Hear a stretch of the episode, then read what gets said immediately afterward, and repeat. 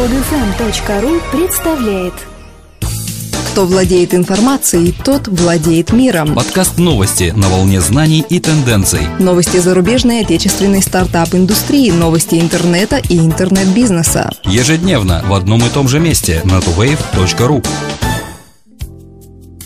Здравствуйте! Сегодня 15 января 2013 года. И с вами в студии, как обычно, Дмитрий и Елена.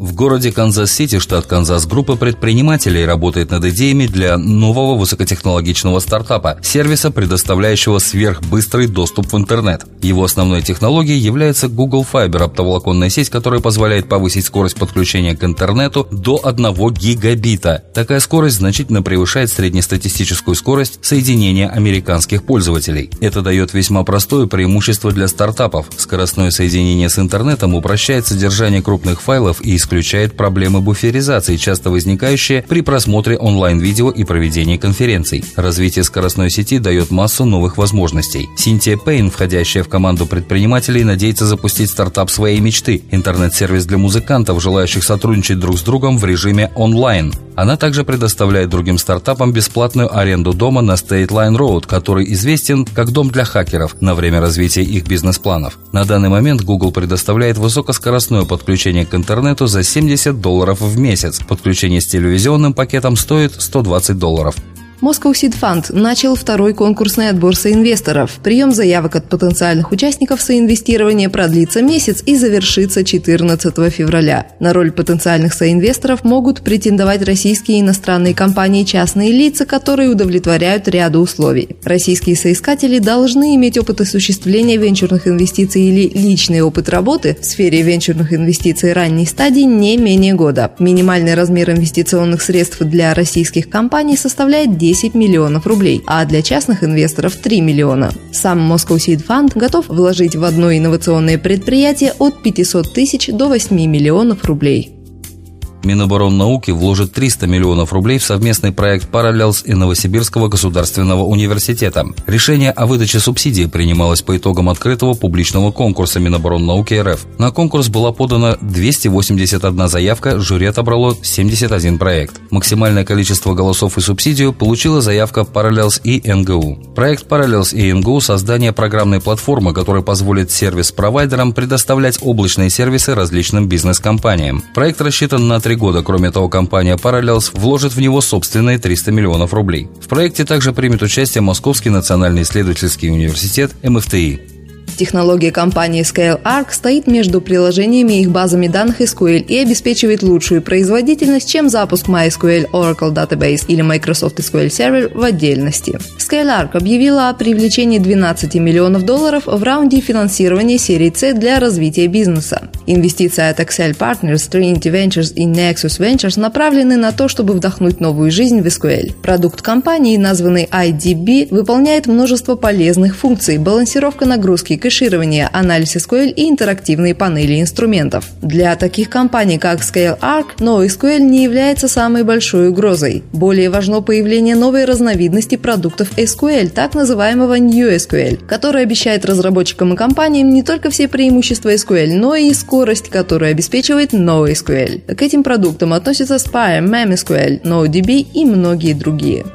Дмитрий Медведев выдал министрам ряд поручений по развитию IT-отрасли. В числе заданий разработка на базе российских научных организаций и вузов исследовательских центров мирового уровня, сфокусированных на прорывных исследованиях в области информационных технологий. Во время встречи глава Минкомсвязи Николай Никифоров сообщил, что несмотря на некоторые проблемы, средний рост отечественной IT-индустрии втрое выше темпов роста ВВП России. Тем не менее, в отрасли заключается всего только около 100 венчурных сделок в год, тогда как хорошим результатом можно можно считать показатель в 10 тысяч. Одна из причин недостаточного развития отрасли – неравномерность льгот для IT-компаний в выплате страховых взносов. Поэтому следующей мерой, входящей в ряд поручений, стала проработка вопроса о снижении порога численности сотрудников IT-компаний, имеющих право претендовать на сниженные тарифы страховых взносов в государственные внебюджетные фонды.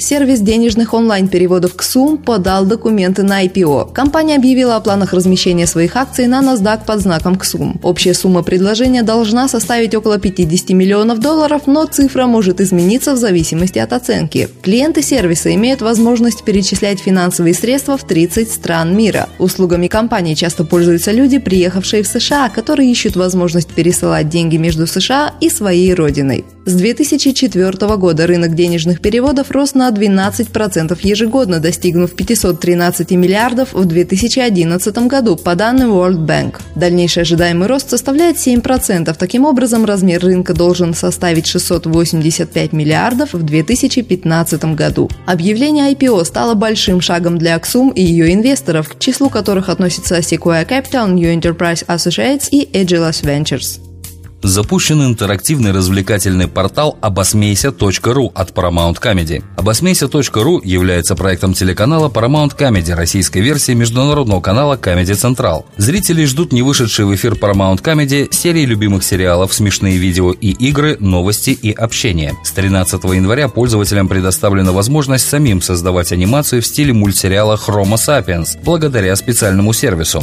Речь идет о программе «Киноязык», разработанной компанией Тимура Бекмамбетова «Безелевс инновации» при поддержке IT-кластера фонда Сколково. Технология позволяет преобразовывать текст в трехмерную анимацию. Для создания собственного эпизода с участием популярных персонажей пользователю достаточно набрать текст сценария прямо на сайте.